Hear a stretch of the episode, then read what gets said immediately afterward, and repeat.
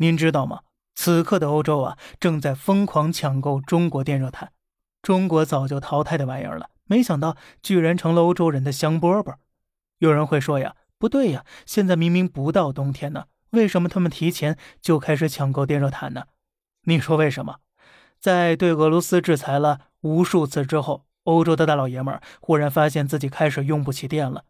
数据显示啊，英国目前电价大约是两块二一度，由于能源短缺，到了年底电价预计涨到四块一每度，是中国的八倍了。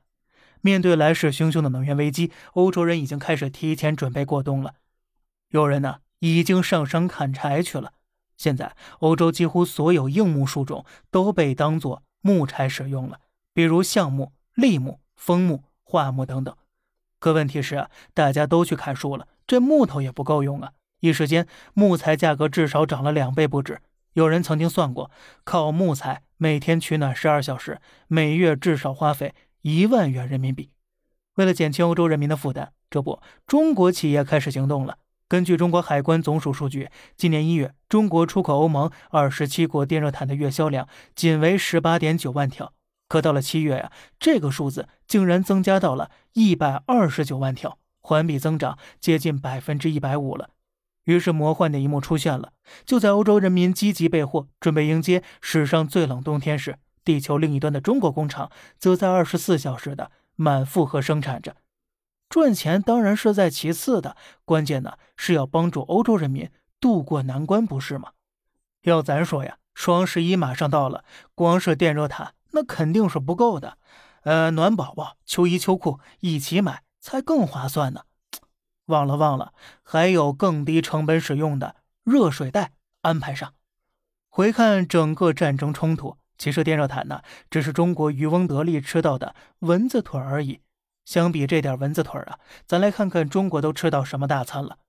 今年三月，中石化中海油发布出口标书，计划出口五十二船的液化天然气到欧洲去，大约赚了四百五十亿美元。那么四百五十亿美元是个什么概念呢？要知道，去年俄罗斯全年天然气出口额也才五百五十亿美元。扣掉成本，还没中国这一笔买卖赚得多呢。